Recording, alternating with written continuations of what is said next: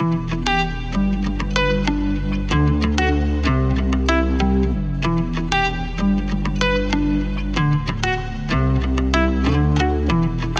muy chula la plataforma. Buenos, bueno, bueno, buenas noches en realidad. Te iba a decir buenos días, no sé por qué, pero bienvenida a Eternos Principiantes, Mariana, ¿cómo estás? Gracias Titi, gracias por invitarme a tu fabuloso podcast. Estoy muy bien, llamando desde Estocolmo. Y Uh. aquí estamos a 5 grados. Parece la radio esto. Estoy muy, muy emocionada de participar. Yo soy fan de todos tus, tus podcasts. Qué bien, qué bueno oír eso. Pues eh, bueno, para la audiencia, Mariana ya lo sabe, hoy vamos a hablar, eh, en pro- bueno, más o menos en profundidad, evidentemente, pues la profundidad es la que queramos llegar nosotras durante la conversación, sobre la disciplina del eh, UX Research. Y es una disciplina que, de la que no se oye tanto hablar en general, sin embargo, en empresas de producto, de software y demás, es realmente suele ser un departamento o un equipo con bastante responsabilidad, por así decirlo. O sea, como que tenemos muchas cosas que hacer, aunque después no somos nunca los que nos lucimos, los UX researchers, ¿verdad, María? ¿Te parece, te- es- eh, crees que es verdad que, que, como que nuestro trabajo no se, no se ve demasiado? Sí, es verdad, nuestro trabajo es bastante invisible, pero luego ves lo mucho que se aprecia cuando a la gente le toca hacerlo en vez de a nosotros. Ah, ya, claro, cuando dicen, ah, vale, es esto. Genial. Pues, eh, Mariana, lo primero que te quería preguntar es eh, cómo te, bueno, un poco de tu trayectoria y cómo has acabado en este ámbito de la investigación de experiencia de usuario, traduciéndolo al castellano.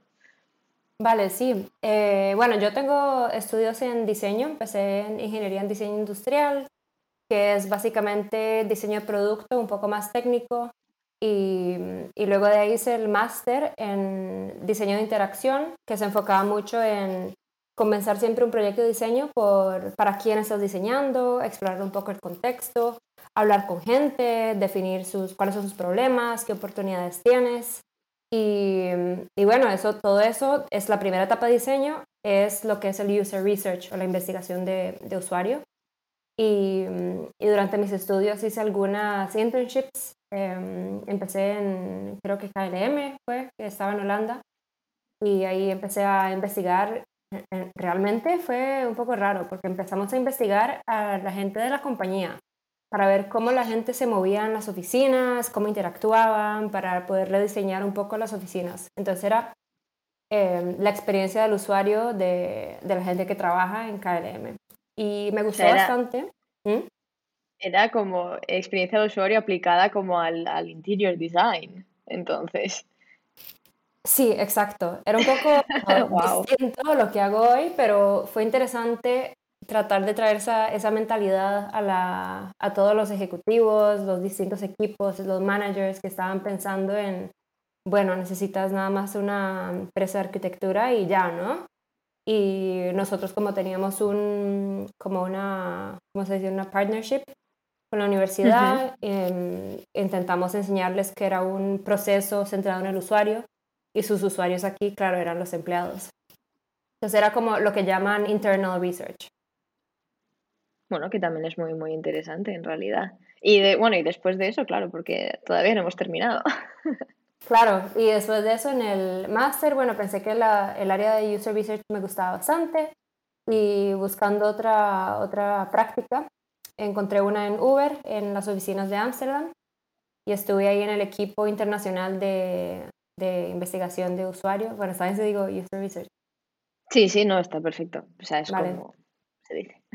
Estamos en, en el equipo de User Research, era internacional, y ahí fue mi primera experiencia hablando con, con los conductores de Uber em, y también con alguna gente que creo que em- empezaban a, ¿cómo se, no me acuerdo cómo se llama, los, eh, tienes drivers y riders. Creo que mi research se enfocaba más en los drivers, que es la gente que, que lleva a, a los, a los las personas, como, Pasajeros, como sí. tú, como yo, y a los pasajeros, eso.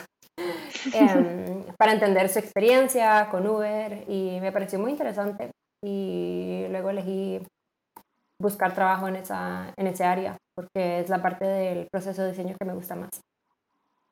O sea, simplemente pues esa, esa primera parte del, del Double Diamond, ¿no? Del el primer, em, el primer acercamiento al usuario y todo lo demás. Ok, ¿me podrías describir un poco lo que, lo que haces a día de hoy?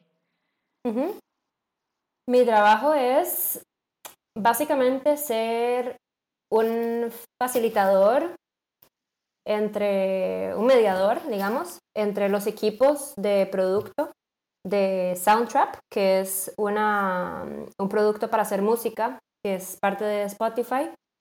Em, y mi trabajo es básicamente hablar con gente, con artistas, eh, creadores de música que, que utilizan el, nuestro producto para aprender su proceso y cómo utilizan ciertos, ciertas partes del producto y que los equipos de producto escuchen sus perspectivas, los tomen en cuenta para que la experiencia sea realmente centrada en, en lo que la gente necesita, lo que la gente le gusta, su contexto, sus hábitos.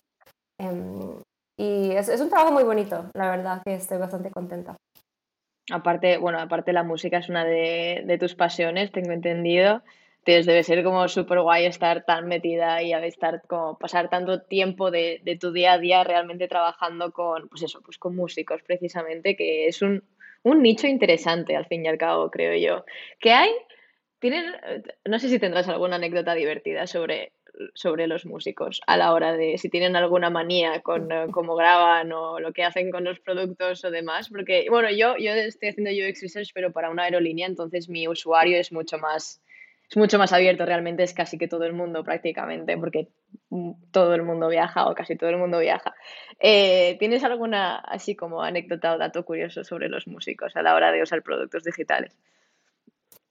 Creo que lo que más me ha hecho gracia es una vez que estaba hablando con, con, un, con un usuario y me estaba explicando su proceso de hacer música y la gente creativa suele ser bastante libre en su día a día, y pues se inventan, son casi como diseñadores, ¿no? Son súper creativos. Y me estaba explicando que, que, cuando se le vienen las ideas es en la ducha, entonces utilizaba nuestra aplicación en la ducha y ahí se escucha el agua y todo, y me hizo muchísima gracia, que hasta pensamos, ¿qué tal si hacemos algo que fuera waterproof o algo así? Por supuesto que no lo vamos a hacer, pero, pero es curioso, todos tienen sus, sus hábitos distintos. Y, es lo más, lo más bonito del trabajo es aprender lo personal que es el proceso de hacer música de cada persona. Y piensas, bueno, llevo dos años trabajando en esto y más porque yo hice mi tesis en, en música también. Hmm. Pero realmente es un proceso tan personal y te entras realmente en el, en el mundo de cada persona que es es distinto cada vez. Siempre es interesante, siempre aprendes algo nuevo, siempre, no sé, es como alguien comparte su pasión contigo. Jo, qué guay, en realidad tiene que ser, que tiene que ser muy chulo hacer ese tipo de, de investigación, la verdad. Eh, ¿Cómo, o sea, de dónde, Vale, ahora me voy a meter un poquito igual en el, en el proceso de un poco de, de, trabajo, también porque, bueno, creo que puede ser interesante para la audiencia escuchar un poco de qué va, digamos, como cuál es el día a día de un investigador y también para mí, por, para ver diferencias o, o cosas que, que pudiera yo incluso integrar, digamos, en mi, en mi día a día, porque en mi equipo de investigación somos, es muy nuevo. La empresa en la que estoy no se ha hecho casi o sea, se hace research desde hace seis meses, no antes. Entonces tenemos muy poco establecidos los procesos. ¿Me podrías mm. contar un poco, pues eso, cómo van los, los flujos de trabajo y más o menos cómo es tu día a día como investigadora UX? Vale, esa es una pregunta interesante porque realmente Soundtrap pertenece a Spotify, pero Soundtrap era un, era un startup que lo adquirieron hace, no sé, más de cinco años, o sea, hace bastantes mm. Y la práctica de research es más nueva que en Spotify. La práctica de research debe tener unos 3, 4 años. Mm, ah, yo fui la segunda researcher que, que, entró al equipo. Y luego ahora somos alrededor de 5. Em, pero ha sido un, una trayectoria muy interesante porque hemos tenido que explicar a los equipos la importancia del research, que me imagino que tú has tenido una experiencia similar pero a la vez tienes Spotify que tiene muchísima, la disciplina bastante desarrollada, entonces ellos tienen bastantes herramientas, tienen equipos que nos han podido ayudar un montón de, como dices, mentorship de, de, otros researchers que quieren em, ayudar, ayudarme a mí, por ejemplo, en, en mi crecimiento. Así que eso ha sido bastante interesante. Es como aprender, es como experimentar, porque estás en un ambiente todavía un poco startup, un poco tienen sus formas más libres de hacer las cosas, trabajan muy rápido, pero tienes la disciplina súper establecida para buscar realmente la excelencia. Entonces, bueno, esa no era la pregunta, pero... no, no, es perfecto. es una introducción perfecta. Em, bueno, ha cambiado bastante. Eh, ha habido bastante reestructuración de equipos y también de, de cómo nosotros, como el equipo de Insights, yo trabajo en un equipo de, ¿cómo se dice? Data Science y User Research y somos los Product Insights eh, Team. Nosotros trabajamos en distintos modelos. El primer modelo que, que, intentamos se llama Embed, que significa que tú estás dentro de un equipo de producto. Cada equipo de producto tiene un product manager, tiene, un, eh, tiene varios ingenieros eh, que son developers y tiene uno o dos diseñadores, por ejemplo. Entonces, si tú estás dentro del equipo, que fue como empecé, te acomodas a su, a, sus, a su planificación de desarrollar el producto. Entonces estás muy, en, ¿cómo se dice? In tune, como muy... Hay mucha... Muy, muy, alineado. Sí, muy alineado. Y era muy, y era, digamos, iba a todas sus, sus reuniones, vamos a intentar este nuevo feature, necesitamos ver cuál es el valor para los usuarios, entonces yo ahí planeaba algo en, no sé, tres semanas, em, invitaba a usuarios a hablar con nosotros, luego hacíamos entrevistas, ellos estaban tomando notas, yo estaba eh, haciendo la entrevista. Y a veces cosas más de usabilidad, que significa que quieres ver cómo una persona utiliza el producto.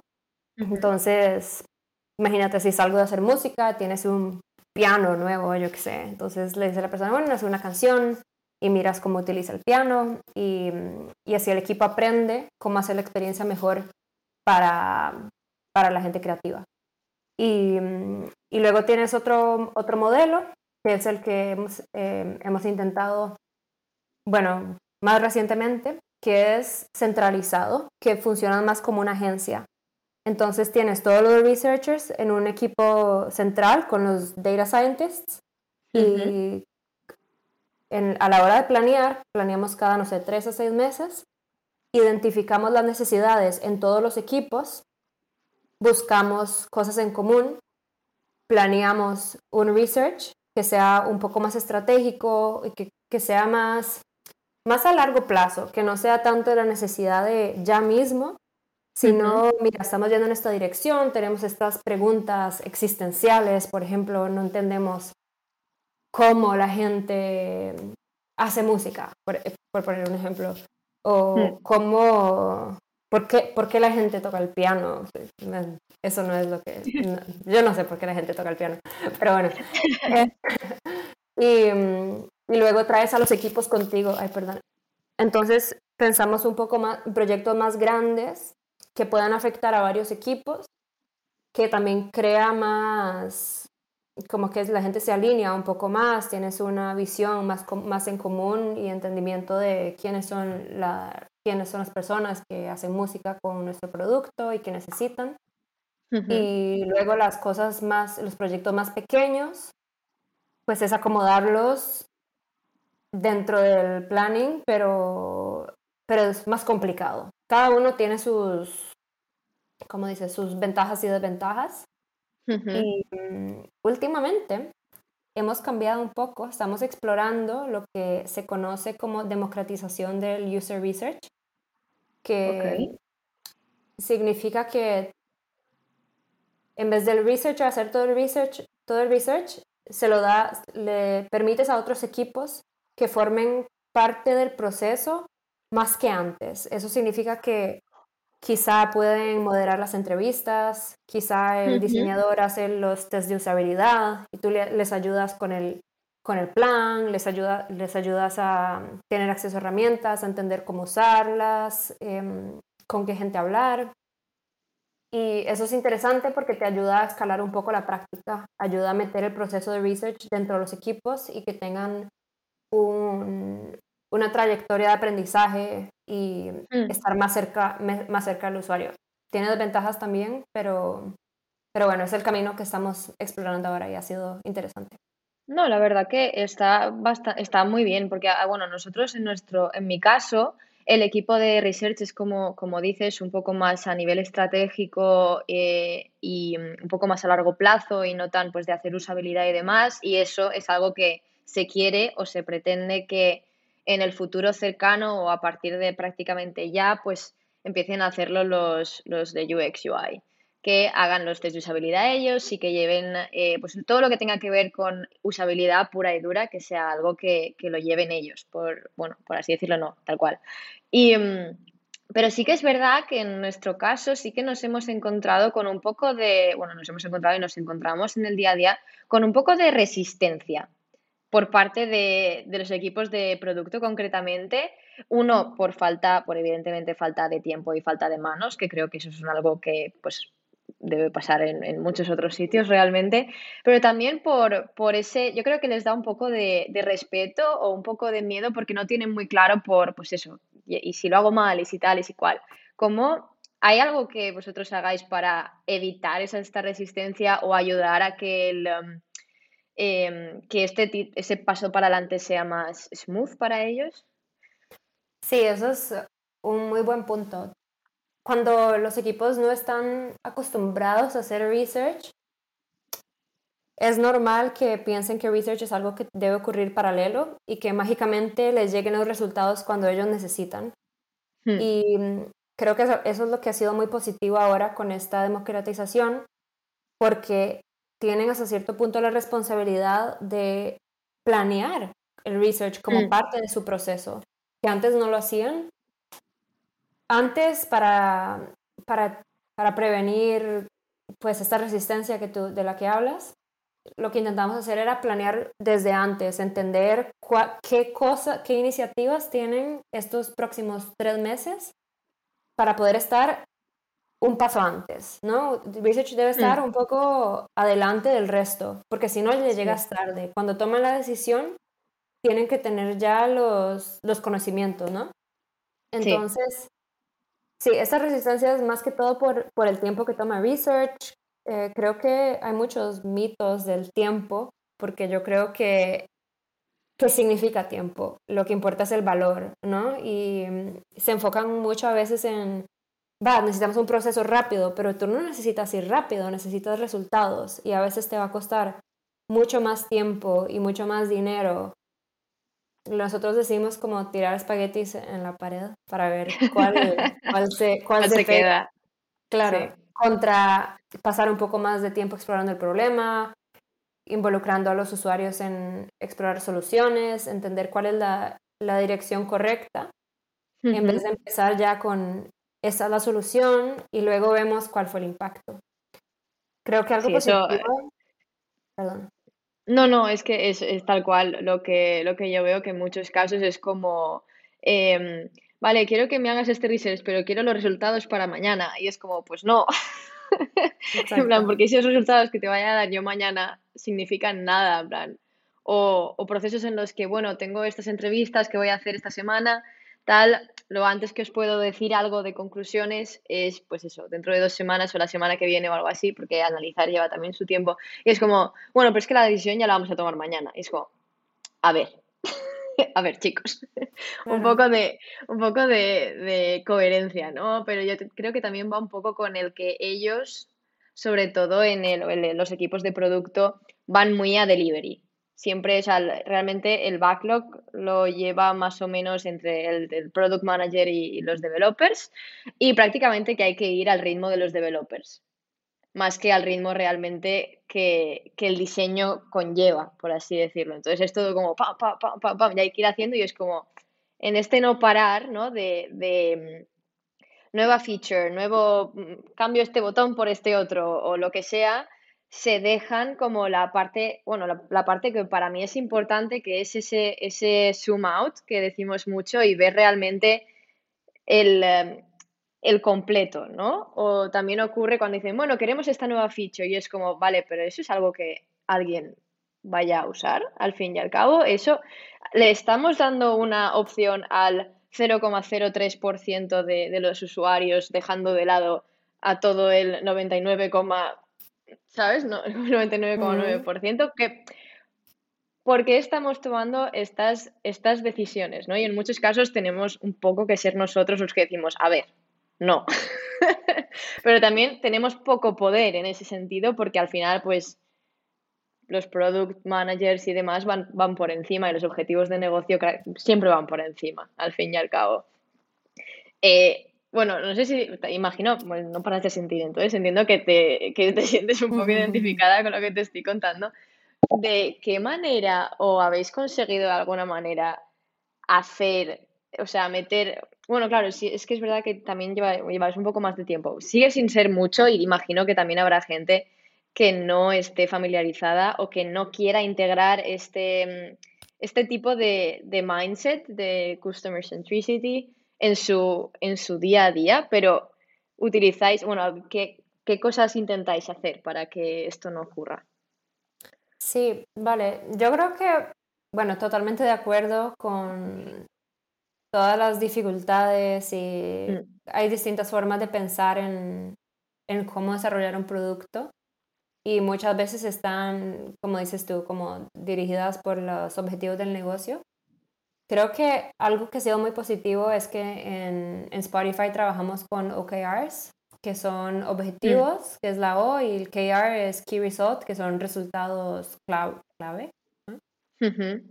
y creo que lo importante es siempre recordar al equipo de producto que el o sea, lo que ellos necesitan es crear impacto en el usuario y al final la persona responsable de crear ese impacto es, bueno, por un lado el product manager tiene la responsabilidad del valor, que genere valor. Y luego el diseñador que sea mm, algo que sea usable, ¿no? Entonces creo que algo muy importante en research es siempre tratar de reflejar el impacto que tiene en sus objetivos, por qué es importante esto y cuáles son los riesgos que están tomando al tomar una decisión sin cierta información. Ellos siempre tienen que tomar decisiones, siempre tienen, vale, tiempos y, y, por supuesto siempre el research no, no, tiene fin, lo puedes ver también así, siempre tienes algo más que descubrir. Hmm. Pero algo que me ha servido mucho últimamente es intentar, bueno, reunirme con, con los equipos bastante para entender su proceso y cuál es su, más que todo su razonamiento detrás de los problemas, porque muchas veces te das cuenta que están trabajando en un, espacio de problemas que no saben si es un problema y ya están hmm. pensando en soluciones, ¿no? Sí. Entonces, ahí, bueno, trabajamos mucho con hipótesis y, y yo he empezado a dividir lo que son hipótesis de problema e hipótesis de solución. Y eso ha ayudado mucho a revelar cuáles son las cosas que, que están asumiendo, que no, no, sabemos si son ciertas o no. Y hay cosas que tú puedes asumir que quizás son ciertas.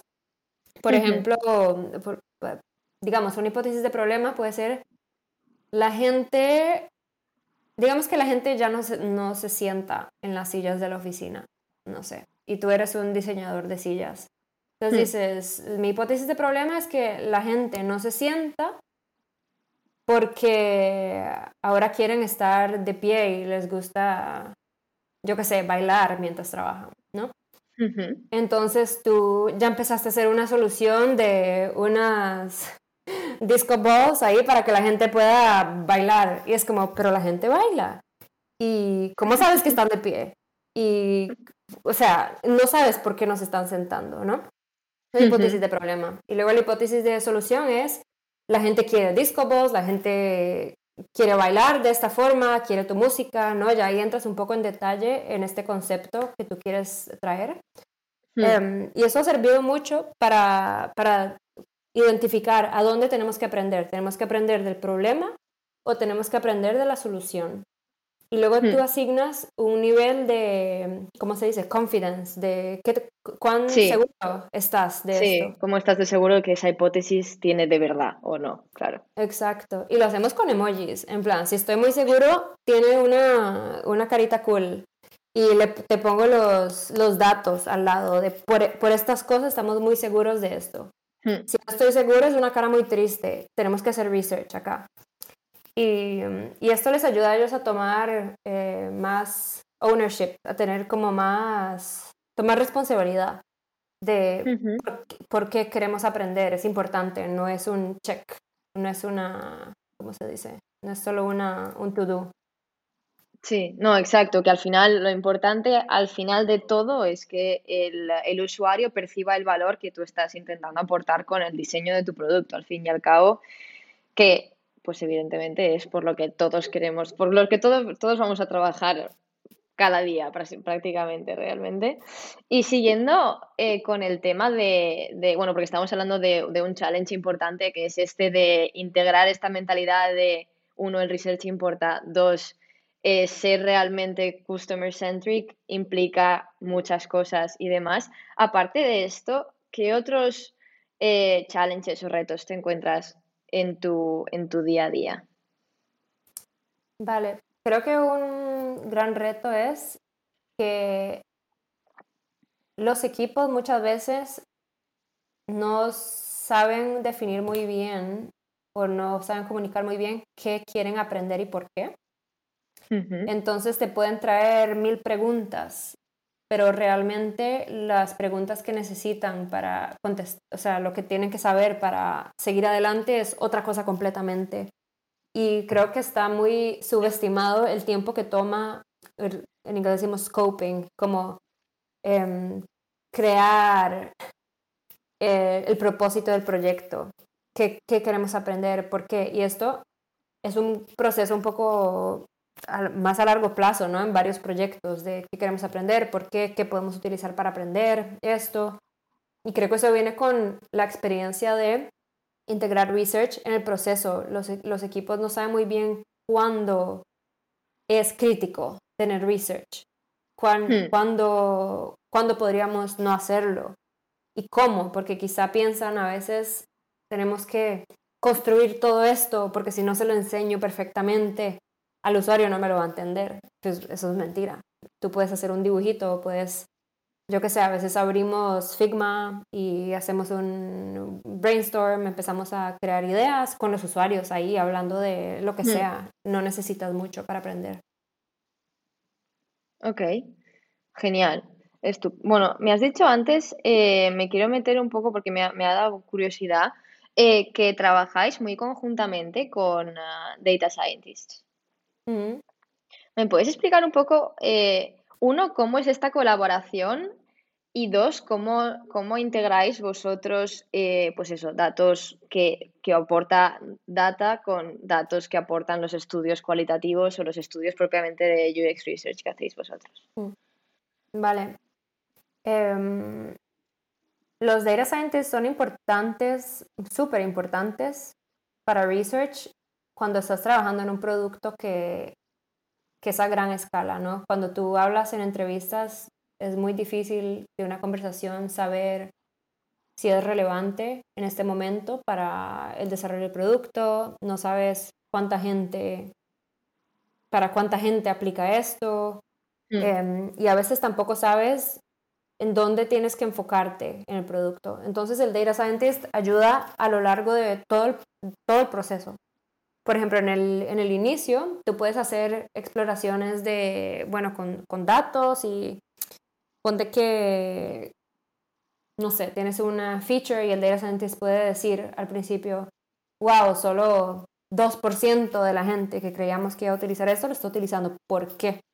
Entonces, hmm. el researcher es como el complemento cualitativo que explica por qué y al entender por qué, y ver también la importancia, porque si te digo, si, afecta nada más, no sé, a un porcentaje muy bajo, pues ya no es relevante, pero si parece que es la mayoría, solo lo mm. puedes ver con el data scientist. Y mm, bueno, entonces es un ejemplo. Y luego cuando tienes también entrevistas de algo de usabilidad, siempre lo puedes hacer triangulación, ¿no? Mirar los datos como cuantitativos y entender a dónde el producto se refleja esto que aprendes en las entrevistas. Entonces es como un, gran compañero o compañera el eh, data scientist. En verdad yo trabajo mucho más con los diseñadores, para ser honesta. O sea, trabajo Mm. bastante con el data scientist, pero siento que hacemos más como secuencia de proyecto. Colaboramos cuando aplica, Claro. pero muchas veces tenemos focos un poco distintos. Y en lo que más ha ayudado es quizá enfocar dónde hacer research. Por ejemplo, teníamos un producto nuevo que se había lanzado hace, no sé, tenía como tres meses de haberse lanzado. Hmm. Y entonces la gran pregunta era, ¿vamos a mejorar una parte de la experiencia que solo gente que ha utilizado esto mucho Hmm. lo va a realmente beneficiarse? ¿O nos vamos a enfocar en el onboarding, que es como la- los primeros pasitos que da alguien? Y aquí Data Science fue súper, súper, súper beneficioso para mirar esto que es el, el funnel, ¿no? De la gente que se descarga la aplicación, cuánta gente, no sé, crea una cuenta, cuánta gente hace esta primera acción, luego qué hacen, cuánta gente llega a esta otra parte, ¿no? Y, y eso te da realmente perspectiva de, vale, hay que enfocarse en el inicio o, vale, no, hay que enfocarse en esta otra parte. Hmm. Claro. Entonces, eh, realmente lo usáis más bien pues como un soporte, sobre todo para, para eso, para enfocar dónde den- dentro del, dentro del producto habría que centrar eh, una parte de research concreta. Me parece bien. ¿Y cómo em, tenéis, claro, es- esto ya, esto igual es, esto ya es cosa de, tengo yo curiosidad, em, ¿tenéis eh, feedback de producto continuo? Me refiero a, ¿tenéis integrado en la, en la aplicación algunas, alguna encuesta de, de mm, satisfacción o de usabilidad o cosas así que tengáis vosotros que estar también monitorizando? Sí, tenemos encuestas em, continuas Hmm, en diferentes momentos de la experiencia para evaluar satisfacción. Honestamente, no tenemos un proceso establecido para, para analizar los- la cantidad de datos que tenemos y estamos Hmm. trabajando en ello. Y yo creo que parte de esto es el tamaño del equipo, ¿no? Si, no sé, dentro de mi equipo directo somos dos researchers nada más, hmm, a veces aprendes mucho más de hablar con, no sé, 10 personas que mirar un millones, no, tal vez no millones, miles de miles de comentarios que a veces cuando Mm. tienes el problema de las encuestas es que no puedes ir tan a fondo, ¿no? Puedes, te sirve mucho para evaluar un poco en perspectiva qué Hmm. partes, no sé, si ves que una parte de la experiencia tiene muy baja satisfacción, quizá podrías empezar un proyecto de eso, hmm, pero usualmente también se refleja en lo que el data scientist puede mirar. Por ejemplo, bueno, mucha gente está dejando de utilizar el producto cuando hace este tipo de, de acciones. ¿Por qué? Eso, normalmente tu comportamiento está ligado a tu satisfacción hasta cierto punto. Claro, al fin, sí, porque si dejas de usarlo en un momento dado que lo normal en ese momento concreto sería continuar y dices, uy, vale, ocurre esto bastante a menudo. ¿Por qué ocurre? Eso es, eh, vale, ok, entonces más o menos Mm. esa es la... ¿Cómo? Hmm, ah, perdón. No, que No, muchas, no. muchas veces lo que importa es, o sea, lo que más te da mm, información es lo que la gente no hace, no solo lo que hace. Y eso Hmm, lo puedes, las encuestas no pueden medir lo que tú no haces. Eso lo mides quizá por los datos del data scientist que dice, bueno, mucha gente no ha utilizado ni siquiera este, este, este feature o hmm, no ha hecho este tipo de acciones, no sé cómo, cómo, le, cómo le llames. Pero muchas veces viene también en las, en las entrevistas y mi técnica favorita es realmente entrevistar y decir, hmm. enséñame tu, tu soundtrack, explícame cómo has hecho una canción, qué, qué es lo que más te gusta, qué es lo que no te ha gustado y ahí te das cuenta realmente de cómo entra en su contexto. Claro, claro, claro, para, para ver, no simplemente, oye, ¿por qué no has usado esto? Porque bueno, pues no, lo ha- no, evidentemente no lo ha pensado. Si no lo ha usado es porque no, es porque o Mm, no ha querido o no ha, o no ha, bueno, ha decidido de alguna manera no, no, no usarlo. Claro, está, Sí, es, es verdad que a veces es más interesante lo que alguien no hace que lo que hace. Es verdad, eh, no había pensado nunca, eh, nunca en eso, pero la verdad es que tienes toda la razón. Eh, a la hora de mm, integrar, bueno, en, imagínate un proyecto de research, pues igual con, con varias fases o, o que sea una cosa, pues eso, más estratégica, un poco más grande y demás. ¿Cómo integras distintas fuentes de información a la hora de, o sea, refraseo porque no me estoy entendiendo ni yo. Vale, lo hacéis como, hacéis un plan de research secuencial, por así decirlo, en el que, la que cada fase del proyecto responde a unas preguntas concretas de una manera concreta y luego se va indagando poco a poco, en plan de, ah, esto ha salido en esta encuesta que hemos lanzado a no sé cuánta gente.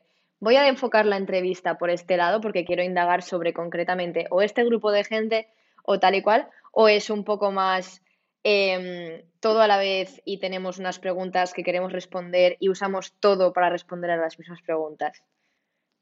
Mm, sí, depende. Todos son grises. Sí, normalmente yo creo que para mí cuando las preguntas no, no, no, no, no sé si eso es, si es realmente así, pero si no, si no hay sinergia entre dentro de las preguntas que tú tienes, para mí son como dos proyectos distintos. Y como yo veo los métodos, son como complementos. Em, muchas veces mi preferencia es enfocarme en una actividad a la vez. Si estoy haciendo entrevistas, estoy haciendo entrevistas. Luego puedo hacer, yo qué sé, eh, desk research que llamamos, que es, que es como ir online, ver fuentes, o incluso en Spotify tenemos muchísimo research. Entonces entramos Ahí pregunto, tenemos muchas comunidades de research, puedes preguntar a alguien que tiene alguna experiencia en este tema en particular, los invitamos, hacemos como un, una plática que nos expliquen sus resultados, que nos expliquen su proceso, incluso a veces eh, los métodos que utiliza otra gente es súper valioso para nosotros y nos inspira mucho. Um, y luego en cuanto a las fases, yo cuando algo tiene muchísimas fases, les llamo realmente proyectos distintos. Y eso creo que en parte es por los, la expectativa del tiempo que toma el research. Que si dices, vale, eso te va a tomar, no sé, tres, cuatro meses. Mejor te digo que, mira, te voy a hacer este proyecto en uno o dos meses. Y este otro luego te lo voy a hacer en uno o dos meses. Y creo que eso ayuda mucho también a estar abierto a cambiar, a cambiar de planes. Porque no todo es importante. Nos, siempre cambian las prioridades, ¿no? Entonces tienes que estar preparado para cambiar. Nosotros no, yo no planeo más de tres meses.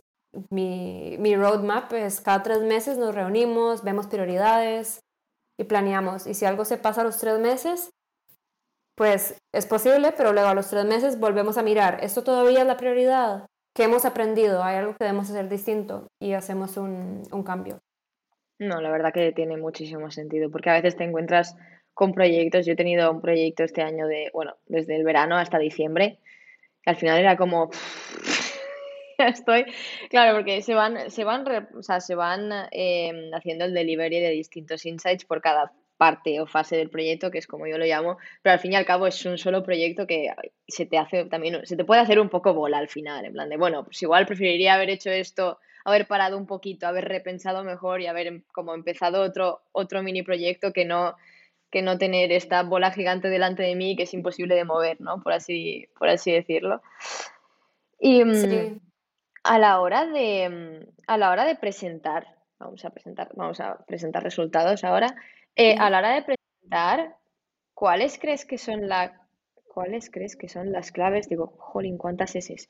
Eh, em, ¿cuáles crees que son las claves a la hora de presentar, ya sea a product managers o a gente que no tenga, o sea, que tenga un foco más eh, de negocio que no de producto, que no de eh, user-centered things? ujú. Pregunta Honestamente, yo siempre trato de crear la mayor empatía posible en las presentaciones. No importa el background de la persona hmm. y siempre, o sea, lo primero, lo más importante es, claro, atarlo a los objetivos de negocio y por qué tu proyecto es importante y el impacto que quieres hmm. crear, pero a la hora de presentar resultados, los resultados son enfocados en sentimientos, actitudes, eh, comportamientos, lo que la gente piensa, lo que a la gente le gusta. Y, mm. y creo que eso es muy importante para fomentar una cultura que sea centrada en el usuario. Porque creo que la gente, los otros equipos pueden aprender muchísimo y traer mucho valor a sus procesos gracias a esto. Y yo creo que es, es un idioma que todo el mundo habla, ¿no? los sentimientos, si a la gente le gusta, si no le gusta, lo más sencillo, la verdad es que si empiezas a poner gráficas súper complicadas que nadie entiende y porcentajes, la gente se pierde, la gente no, no todo el mundo entiende, no tienes el contexto. Y creo que lo más simple es siempre hablar de, esto es difícil, esto es fácil. La gente está apasionada, o sea, el lenguaje más simple que puedas, al final es o sea, como si se lo estuvieras explicando a un niño pequeño, al fin y al cabo, ¿no? Contándole una historia.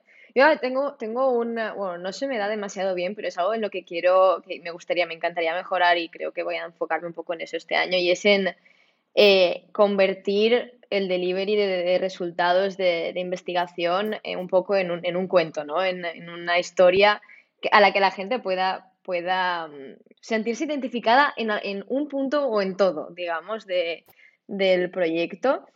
No sé si esto es algo que tú, que tú hagas, pero si tienes algún tip para ello, yo me lo apuntaría súper feliz. Sí, creo que las historias es súper importante. Siempre es bueno crear, tratar de crear alguna imagen, algo visual. Me encanta dar ejemplos de, de gente que participó en el estudio para que conozcan su historia. Si estoy dando resultados, luego quizá hay una, bueno, yo normalmente hago como unos slides en Google, como unas diapositivas, y luego quizás te sale, este es, no sé, Johnny, es un músico y le encanta hacer música así, asá, usa estos, este tipo de, herramientas, eh, hasta tiene hijos, yo qué sé. Todo lo que haga la gente relacionarse con, con la persona. Y luego creo que es, aparte de, cuando tú presentas, estás dando como una vía de la conversación, ¿no? Yo te estoy hablando a ti, te estoy contando lo que aprendí, pero luego necesitas crear también como esa reflexión en la gente. Y creo que la reflexión pasa mucho cuando e, a ellos les toca participar o les toca explicar lo que están aprendiendo, contestar preguntas. Y algo que he intentado a veces es hacer, eh, le llamamos role playing, que es hacemos un workshop después y y no sé, digamos que al product manager le toca ser un usuario que sea de cierta, de cierta forma y al designer le toca ser otra persona. Y luego tienen que crear como una historia ellos, de imagínense que van a hacer una canción juntos con Soundtrap, ¿cómo lo harían? Y empiezan a, a explorar y es un proceso muy, muy creativo, pero les ayuda realmente a traer lo que aprendieron, a empatizar, a hacer, ah, vale, esto quizá sería difícil, esto quizás sería fácil. Ah, me acuerdo que en el estudio esta parte del proceso no les gustaba. Y eso les ayuda a aplicar los aprendizajes cuando están pensando en soluciones también. Wow, eso es la verdad que es súper chulo. Lo que no sé es cómo, bueno, yo creo que propongo algo así me dirían, no hay tiempo para eso. Pero bueno, eso, eso viene con, con, tener realmente pues una cultura en la que, en la que eso exista, eso exista y punto. Pero wow, me parece una, algo súper interesante el hacerles, ¿no? Es un poco hacer que lo que les has contado tengan que aplicarlo como un poco inmediatamente, aunque no sea concretamente haciendo un diseño en, en pantalla, en, en Figma. Eh, que sea un poco más, vale, tienes, yo qué sé, se me ocurren como otros juegos posibles, ¿no? Como, bueno, ¿qué diría este usuario sobre esto concretamente? O cosas de así que, que puedan hacerles cambiar un poco el chip y ponerse en la piel de justo después. Es muy, muy interesante. Exacto. me lo voy a apuntar. Si sientes que en tu empresa la cultura no está ahí, podrías hmm. buscar como Em, ¿cómo se dice? Partner, como unirte con los diseñadores. Hmm. Y, por ejemplo, algo que hice en un proyecto recientemente fue que tengo un problema similar, ¿no? Como, vale, yo presento y luego, si la gente lo aplica, depende de ellos, ¿no? Yo a veces sí hago workshops y tal, pero muchas veces no tengo tiempo para hacer estos pasos después, que son súper importantes, hmm. pero siempre hay otras prioridades. Entonces lo que hice ahora fue, vale, te doy las diapositivas o los resultados, pero luego creé como un, lo que llamo Ideation Toolkit en, en FigJam. No sé si, si conoces FigJam. Sí, que es un poco para, para, idear y tal. Y entonces hice unas tarjetitas visuales que son, cada una tiene un, un insight, que es una, algo que aprendimos, tiene una ilustración y tiene una oportunidad.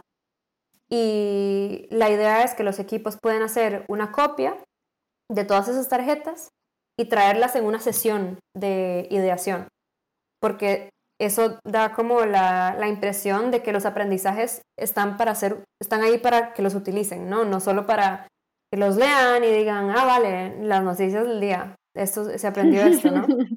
Tal cual.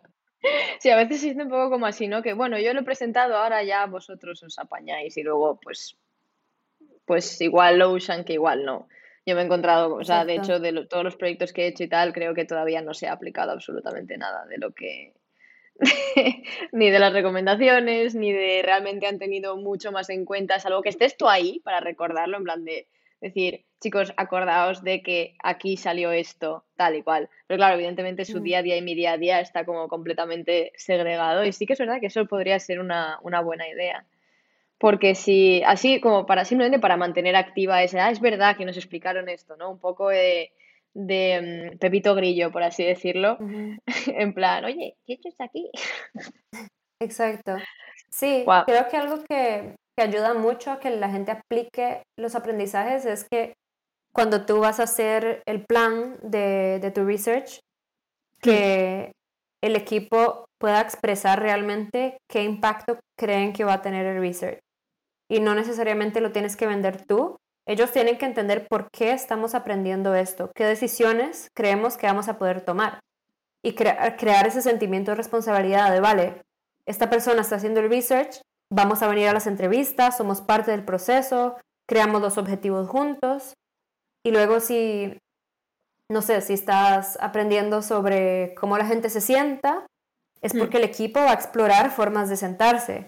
Pero si el mm. equipo ya se ha decidido en una silla o una cama o un servicio de masaje, pues es una forma para ti decir, vale, no, si esa decisión ya la van a tomar antes, entonces el research no, no es necesario.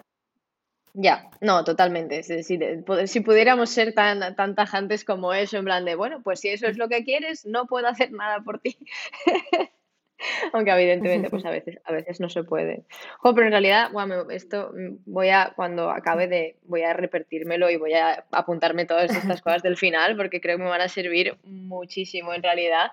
Eh, en realidad creo que podemos también dejar la, entrevista aquí. Creo que hemos tocado un montón de temas súper interesantes y que para alguien que pudiera, o sea, o que estuviera interesado, digamos, en el, en el mundillo y de, qué va esto del UX Research, creo que hemos resuelto algunas, bueno, algunas dudas. No sé si tienes dudas, si no tienes ni idea de qué, de qué significa esto. Pero bueno, hemos explicado un poco de qué va y pues las claves que, del éxito del UX Research y las claves de, pues, de la importancia también. Y... Mm, eh, ok, pues nos vamos a despedir de los oyentes. Nos vemos la semana que viene, chicos. Bueno, nos vemos, no, nos oímos la semana que viene. Y eh, Mariana, en últimas palabras, ¿quieres decir alguna? Muchas gracias. Eso es todo. Disfruten. Vale, genial, pues cortamos ya.